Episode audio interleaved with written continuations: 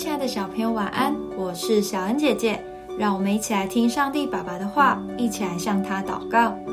约翰福音十章二十七到二十九节：我的羊听我的声音，我也认识他们，他们也跟着我。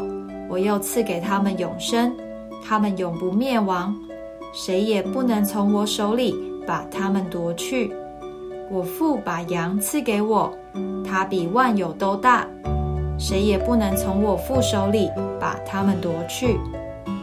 你有没有曾经迷路过的经验呢？那时你一定是非常紧张害怕，不知道该怎么办才好。在这段经文中，耶稣将自己比喻为牧羊人，而且我们就是他带领的羊群。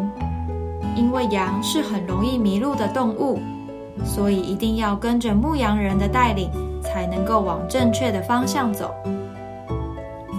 我们要常常聆听神的话，跟随他的指引，因为他了解我们，也知道什么对我们是最好的。在我们读经、祷告的时候，他会对我们说话，甚至身边发生的事，别人对我们的提醒，也都是神所发出的讯息哦。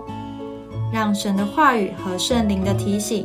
带领我们生活的方向，行走在他为我们预备的蒙福之路。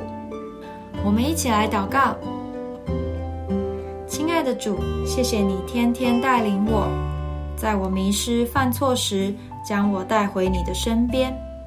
我愿时时聆听你的声音，当顺服的小羊，跟从你的脚步而行。奉主耶稣基督的名祷告，阿门。